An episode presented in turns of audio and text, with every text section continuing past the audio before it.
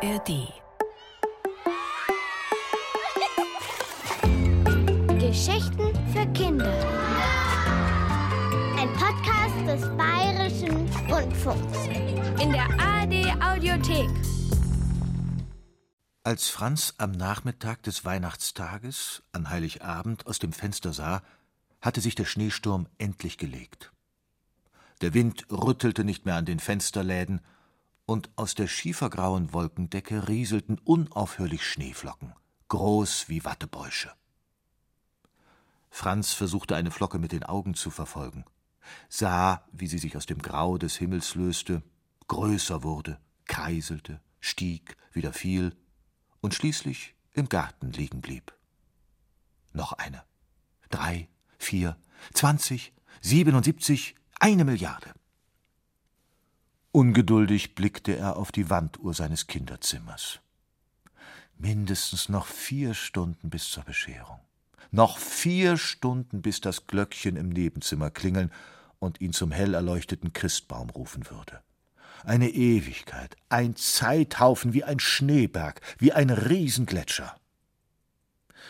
Mit einem Seufzer ließ Franz sich auf ein großes Bodenkissen fallen und blinzelte zu seinem Klavier hinüber.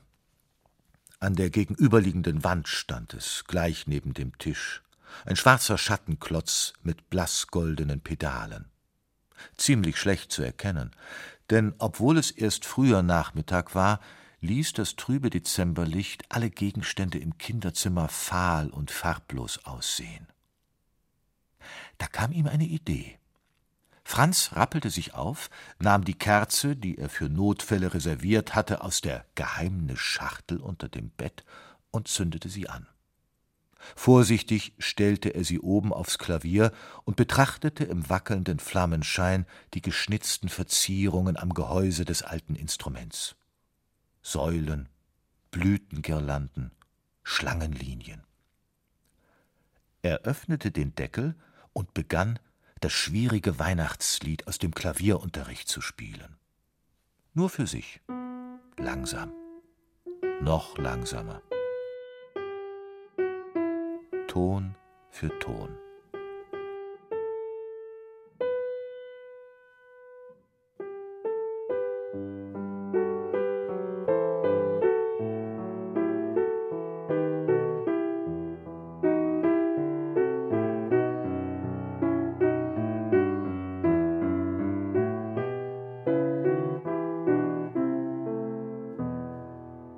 Es gekommen war, konnte Franz später nicht mehr genau sagen.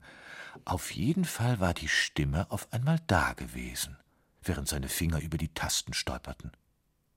Ganz leise, ganz sacht hatte sie ihn angesprochen. Hallo Franz, hatte die Stimme gesagt. Schön, dass du gerade heute übst, dann können wir miteinander sprechen. Erschrocken war Franz vom Klavierhocker hochgeschossen. Was war das? Wer spricht da? flüsterte er kaum hörbar ins trübe Nachmittagslicht des Kinderzimmers. Ich, sagte die Stimme, dein Klavier.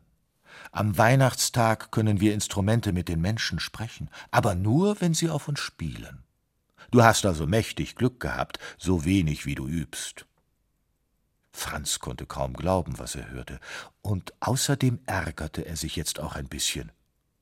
Hör mal, du alter Kasten, sei froh, dass überhaupt jemand auf dir spielt, so vergammelt und verstimmt wie du bist. Stimmt, sagte das Klavier trocken. Ich bin vergammelt. Dafür habe ich aber eine Menge erlebt. Vorsicht!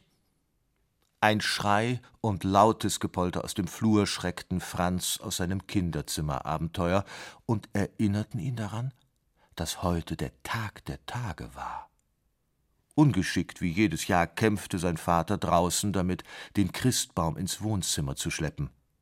Normalerweise hätte Franz jetzt versucht, heimlich durch den Spalt der Schiebetür ins angrenzende Zimmer zu spähen und zuzusehen, wie sein Vater die roten und silbernen Kugeln, die Kerzen und Kringel an den Zweigen befestigte.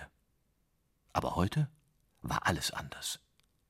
Heute erlebte er sein ganz persönliches Weihnachtswunder und war froh, dass zumindest in den nächsten Stunden niemand nach ihm rufen würde. Was hast du denn so alles erlebt? Franz blickte das Klavier neugierig an.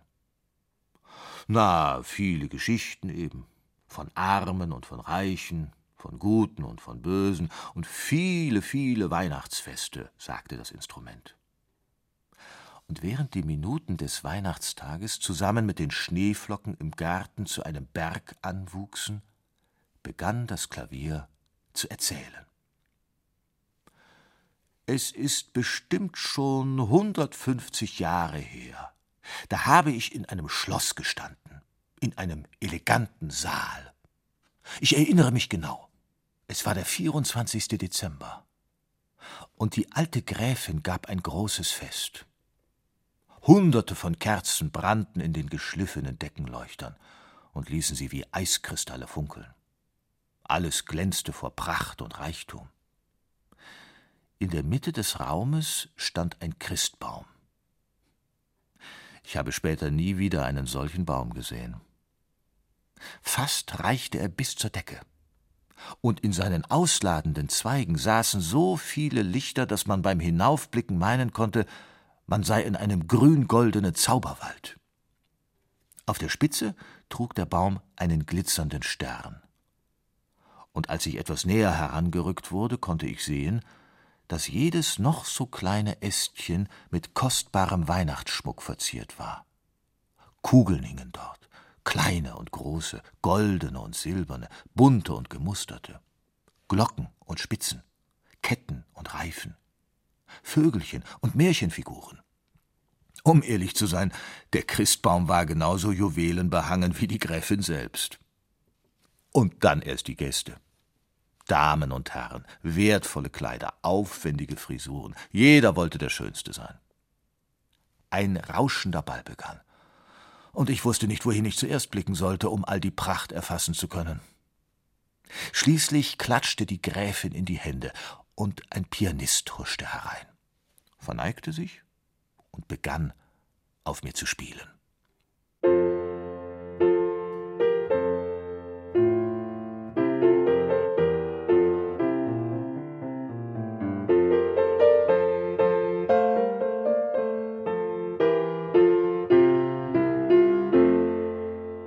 Ein wunderbarer Klavierspieler. Meine Töne schimmerten noch heller als die Kugeln des Christbaums. Aber niemand hörte uns zu. Die Gäste hatten sich längst um eine große Tafel versammelt, aßen und tranken, lachten und prusteten. Und obwohl alles so glänzend und übervoll war, wünschte ich, der Abend möge bald zu Ende gehen. Denn in mir war alles kalt und leer geblieben.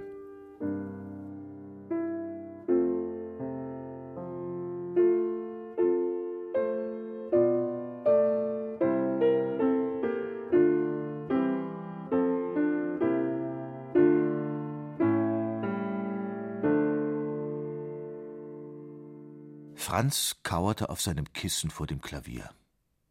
Die sanfte Stimme des Instruments hatte ihn in eine Traumwelt gewiegt, ihn eingehüllt in den Weihnachtszauber von damals. Jetzt, wo sein merkwürdiger Freund eine Pause machte und schwieg, merkte Franz, dass sein rechtes Bein eingeschlafen war. Ich wäre auch gern mal in einem Schloss, sagte er nachdenklich und hüpfte auf einem Bein zum Fenster, um das prickelnde Gefühl in seinem Fuß loszuwerden. Dann wäre mein Zimmer bestimmt viel größer. Na ja, sagte das Klavier. Dafür ist es aber auch oft ziemlich kalt, besonders im Winter. Für ein Instrument die reine Hölle. Übrigens finde ich, dass es hier auch nicht gerade warm ist. Franz, mach doch das Fenster zu, ich werde mich noch endgültig verstimmen bis zum heiligen Abend. Aber Franz hörte gar nicht hin. Er lehnte sich aus dem weit geöffneten Fenster, atmete die eisige Luft und blickte in den tief verschneiten Garten. Der graue Nachmittag hatte sich blau gefärbt, die Sonne war schon untergegangen, und der Himmel sah aus, als hätte jemand ein Tintenfass umgestoßen. Franz hauchte kleine Dampfwolken in die Dämmerung und merkte jetzt auch, dass es aufgehört hatte zu schneien. Hast du schon mal eine Polarnacht erlebt? fragte Franz über seine Schulter hinweg ins Zimmer. Nein, kam es aus der Dunkelheit des Zimmers zurück. Aber ein Iglu. Warst du schon mal in einem Iglu, wo alles aus Eis und Schnee ist? Nein, antwortete das Klavier jetzt etwas lauter. Ich sag doch gerade, dass die Kälte. Franz! Eine Stimme schallte aus dem Flur. Psst, machte Franz und setzte sich schnell an den Tisch zu seinen Mahlsachen. Du musst jetzt still sein, das ist meine Mutter, aber ich kann sie bestimmt abwimmeln. Franz! Die Kinderzimmertür öffnete sich einen Spalt und seine Mutter steckte den Kopf herein. Das helle Flurlicht hinter ihr leuchtete um ihre Haare, und Franz fand, dass sie Ähnlichkeit mit dem rosafarbenen Engel über der Holzkrippe im Wohnzimmer hatte. Ich bring dir nur ein paar Plätzchen, denn es wird bestimmt noch etwas dauern, bis das Christkind kommt, sagte sie und lächelte geheimnisvoll. Und schon war sie wieder weg. Franz atmete auf und setzte sich wieder auf sein Bodenkissen. Also, was ist jetzt mit dem Iglu? fragte er das Klavier und begann an einem Plätzchen zu knabbern. Ich war noch nie in einem Iglu, brummte das Instrument. Aber vor beinahe hundert Jahren habe ich auch einmal ein ziemlich kaltes Weihnachtsfest erlebt. Das heißt, eigentlich war es später gar nicht mehr so kalt, aber vorher schon, bevor das alles passiert ist. Oh, erzähl doch einfach der Reihe nach. Franz steckte sich noch ein Plätzchen in den Mund, suchte eine bequeme Sitzposition auf dem großen Kissen und blickte seinen neuen Freund erwartungsvoll an. Und das Klavier begann seine Geschichte. Ich gehörte also damals, vor knapp hundert Jahren, zu einer Familie, die etwas weiter im Norden wohnte. In einer großen Stadt, in einem großen, sehr eleganten Haus, in einer großen Wohnung. Nur die Wohnung war fast leer und die Familie bitterarm. Ein Krieg war gerade zu Ende gegangen und hatte allen Wohlstand und alle Leichtigkeit mit sich genommen. Geblieben war nur die Hoffnung auf bessere Zeiten. Als der Weihnachtsnachmittag dämmerte, zog der Vater den dicken Mantel mit dem Samtkragen und den abgeschabten Ärmeln an, setzte den alten Hut auf und machte sich auf den Weg, um irgendwo von irgendwem ein paar Leckerbissen für das Weihnachtsessen zu beschaffen. Schnee türmte sich auf den Straßen, und genauso wie der Vater versuchten unzählige Menschen ihr verbliebenes Hab und Gut gegen Lebensmittel zu tauschen. Ein Satz Tafelmesser gegen Brot und Fett, eine Violine für zwei Dutzend Eier. Als es dunkel geworden war, kam der Vater zurück, mit einer Schneeschicht auf den Schultern, einer rot gefrorenen Nase und einem glücklichen Lächeln.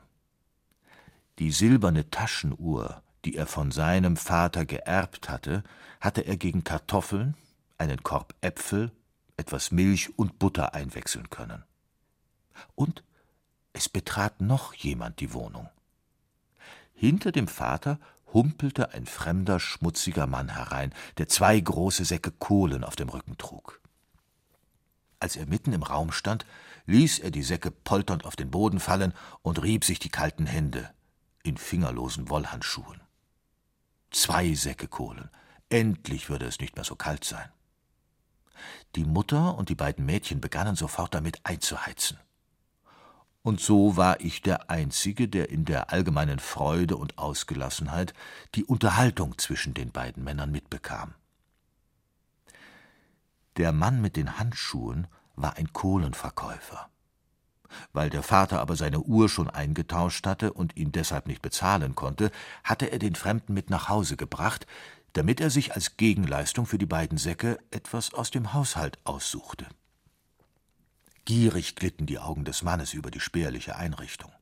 Eine Standuhr, zwei bemalte Vasen, ein Ölbild, ein paar Teppiche, mich. Er stutzte. Dann lächelte der Kohlenverkäufer und deutete mit seinem schmutzigen Finger auf mich. Entsetzlich. Mich wollte er haben. Einen schrecklichen Moment sah ich mich schon als Brennholz in irgendeinem Hinterhof enden, als der Vater energisch den Kopf schüttelte. Traurig sah der Kohlenhändler mich an. Dann spielen, wenigstens einmal spielen wolle er, bat der Fremde. Der Vater nickte und der Kohlenverkäufer öffnete behutsam den Deckel. Ein Weihnachtslied spielte er. Und noch eines. Immer leichter und vollgriffiger glitten seine schwieligen Hände über meine Tasten, und immer heller wurde sein Blick. In der Wohnung um ihn herum war es still geworden. Alle standen sie um das Klavier. Die Mutter, der Vater, die beiden Mädchen. Sie standen einfach nur da und lauschten diesem seltsamen fremden Mann, der so wunderbar spielen konnte. Dann stellte die Mutter eine Kerze auf das Klavier. Ganz so wie du es vorhin getan hast, Franz. Der Kohlenverkäufer blieb noch den ganzen Abend und die Familie teilte mit ihm ihr einfaches Weihnachtsessen. Er spielte Klavier und die anderen haben gesungen. Bis spät in die Nacht. Und ich glaube, es war eines der schönsten und fröhlichsten Weihnachtsfeste, die ich je erlebt habe.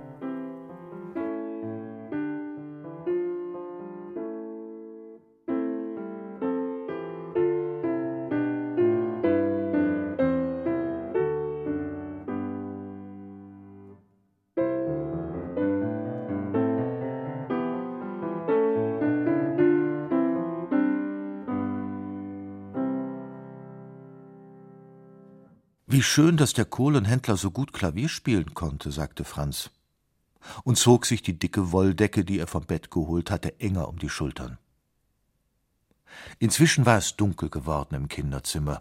Nur die flackernde, hüpfende Flamme der Kerze auf dem Klavier tauchte den Raum in ein geheimnisvoll goldenes Licht. Um doch mal einen kurzen Blick auf die Wanduhr werfen zu können, stand Franz auf und schleifte dabei die Wolldecke wie einen Zauberumhang hinter sich her. Tatsächlich. Die Zeiger hatten sich bewegt. Die Bescherung in greifbarer Nähe. Das Christkind praktisch vor der Tür. Franz schnupperte. In der Luft lag jetzt ein feiner Bratenduft, und an dem gedämpften Geklapper, das vom Flur hereinkam, erkannte er, dass seine Mutter ihre Küchenvorbereitungen fast abgeschlossen haben musste.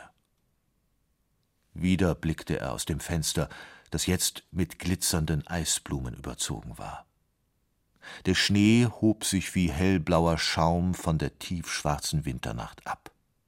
Weit oben glänzten frostig klar die Sterne. Die Weihnachtsnacht ist irgendwie anders als andere Nächte, sagte Franz und drehte sich zu seinem Klavier um. Natürlich, sagte das Klavier, sonst könnten wir ja nicht miteinander sprechen.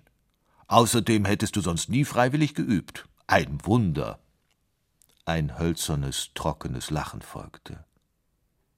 Nein, ich meine das anders. Franz ärgerte sich, dass das alte Instrument ihn nicht ernst nahm. Alles ist viel schöner und viel stiller als sonst. Du hast doch den Glitzerbaum da drinnen noch gar nicht gesehen, entgegnete das Klavier. Trotzdem, alles ist schöner. Eine Weile sagte keiner von ihnen etwas. Dann fing das Klavier wieder an. Weißt du, Franz, du hast recht. In der Weihnachtsnacht liegt ein besonderer Zauber in der Luft, der alles ein bisschen schöner macht. Ich erinnere mich an ein Erlebnis, das ich in einer Weihnachtsnacht vor etwa 60 Jahren hatte.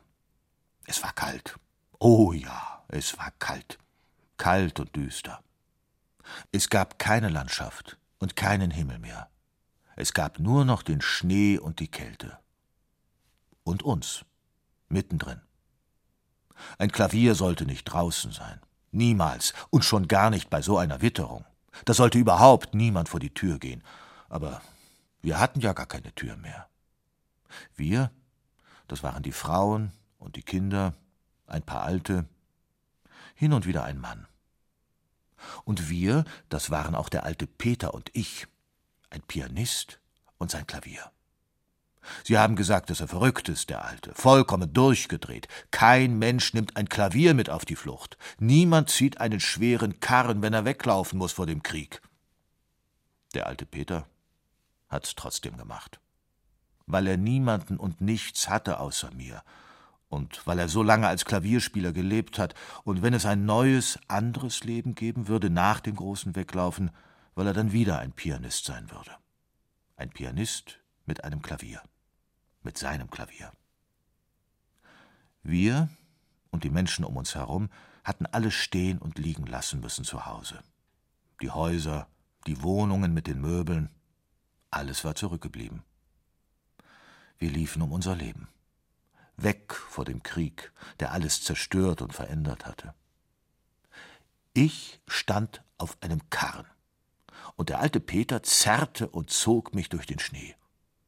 Immer wieder ist er ausgerutscht und hingefallen. Und einmal ist er sogar liegen geblieben und hat geweint. Ganz leise. Eigentlich hat er nur mit den Schultern geweint. Plötzlich war ein Pferd neben ihm, und ein junger Bursche ist abgestiegen, der ist auch weggelaufen vor dem Krieg. Er hat ihm aufgeholfen, und jetzt stand er neben uns im Schnee und hat den alten Peter lange angeschaut. Ich weiß, dass er mich am liebsten zerschlagen hätte, für ein Lagerfeuer, für etwas Wärme. Aber stattdessen hat er das Pferd vor den Karren gespannt und dem Alten beim Ziehen geholfen. In verlassene Dörfer sind wir gekommen, wieder hinaus, durch das weiße Nichts dieses Weihnachtstages. Ein Zug dick verhüllter Menschen mit Rucksäcken und Koffern, voller Angst und Ungewissheit auf dem Weg zu einer neuen Heimat, irgendwo im Westen, wo es den Krieg nicht gibt. Nach vielen Stunden, es wurde schon dunkel, kamen wir in eine kleine Ortschaft. Wir klopften an jedes Haus, um nach einer Unterkunft für die Nacht zu fragen, aber es gab keine. Überall waren die Zimmer und Stuben schon überfüllt mit ausgefrorenen Menschen und weinenden Kindern. Nirgendwo ein Platz zu bekommen für einen jungen Burschen, der sich vor Waffen fürchtete, einen verrückten Alten und schon gar nicht für einen Klimperkasten. Auf meinem Lack hatte sich eine Eiskruste gebildet.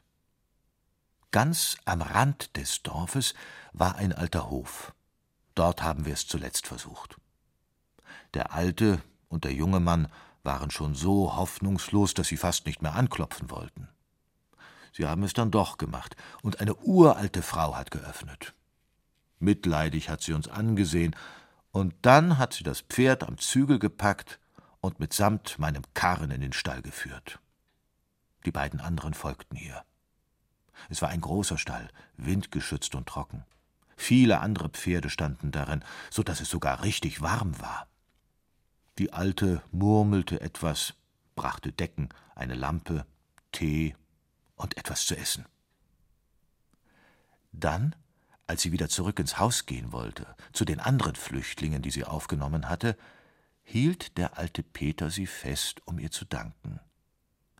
Aber weil es so viel und deshalb auch wieder nichts zu sagen gab, setzte er sich stumm ans Klavier und spielte ein Weihnachtslied.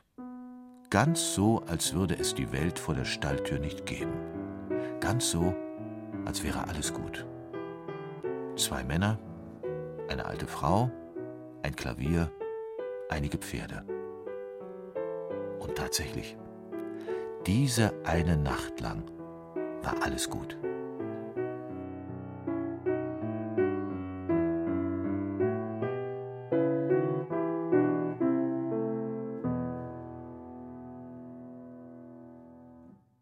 Musst nicht so traurig aussehen, sagte das Klavier und blickte Franz aufmunternd an. Wie du siehst, habe ich das Weihnachtsfest im Stall und unsere Flucht gut überstanden. Die anderen übrigens auch. Unsere Flucht endete bald an einem guten Ort. Der alte Peter arbeitete tatsächlich noch einige Jahre als Pianist. Und als er starb, hat er mich dem jungen Burschen mit dem Pferd vermacht. Und der hatte später einen Sohn. Und der hatte wieder einen Sohn. Und das bist du. Wirklich? sagte Franz und starrte seinen Freund ungläubig an. Das war die Geschichte meines Großvaters? Ja, antwortete das Klavier. Frag ihn doch mal nach dieser Weihnachtsnacht damals. Dann wirst du schon sehen. Franz schwieg und überlegte eine Weile. Dann sagte er Hat der alte Peter damals wirklich dasselbe Lied gespielt wie ich vorhin? Schon. Nur ein bisschen besser vielleicht. Und, fragte Franz weiter, hat der Opa von ihm das Klavierspielen gelernt? Natürlich. In den kalten Nächten hatten Sie damals Zeit für so etwas. Und Ihre Musik hat vielen Menschen Hoffnung und Trost gegeben, erwiderte das Klavier. Aber das soll er dir wirklich selber erzählen. Nur eine letzte Frage noch, bettelte Franz. Kann Papa auch spielen? Und wenn ja, warum tut er es dann nicht mehr? Das waren zwei Fragen, sagte das Klavier. Zu Frage eins. Er spielt sogar ganz gut. Zu Frage zwei. Ich weiß nicht. Keine Ahnung, warum dein Vater in letzter Zeit lieber eine CD auflegt, als selbst Musik zu machen. Hab mich das oft gefragt. Das alte Instrument wirkte jetzt verärgert, versunken in seine eigenen Gedanken und die Erinnerungen aus über hundert Jahren. Durch die Schiebetür, die das Kinderzimmer vom Wohnzimmer trennte, zog jetzt der Geruch von Streichhölzern und brennenden Kerzen herein, der Duft des Weihnachtsabends. Franz nahm all seinen Mut zusammen. Eine letzte, eine allerletzte, die wichtigste Frage von allen musste er seinem Freund noch stellen. Wer weiß, wie lange sie noch miteinander sprechen konnten. Spätestens morgen, am 25. Dezember, würde alles vorbei sein. Er holte Tiefluft. Da klingelte im Nebenzimmer ein feines Glöckchen. Das Zeichen, das Signal, der Ruf zum Christbaum und während die Schiebetür langsam geöffnet wurde und der breiter werdende Spalt den Anblick des glänzenden, schimmernden Christbaums freigab, flüsterte Franz hastig Sag mir noch, hast du jemals mit einem anderen Klavierspieler außer mir in der Weihnachtsnacht gesprochen? Nein, sagte das Klavier. Und die Schiebetür war offen. Es war soweit. Es war wie immer. Der festlich geschmückte Baum, darunter viele, viele bunt verpackte Geschenke, daneben seine Eltern, strahlend, überall Kerzen. Was ist los, Franz? fragte sein Vater lachend. Willst du nicht über deine Geschenke herfallen und wie jedes Jahr Papierfetzen in der ganzen Wohnung verteilen? Nein, sagte Franz und zog seinen Vater auf den Klavierhocker. Erst singen wir ein Weihnachtslied und während sich seine Eltern noch erstaunte Blicke zuwarfen, zwinkerte Franz seinem Freund heimlich zu und flüsterte Frohe Weihnachten. Frohe Weihnachten, Franz, wisperte es leise zurück.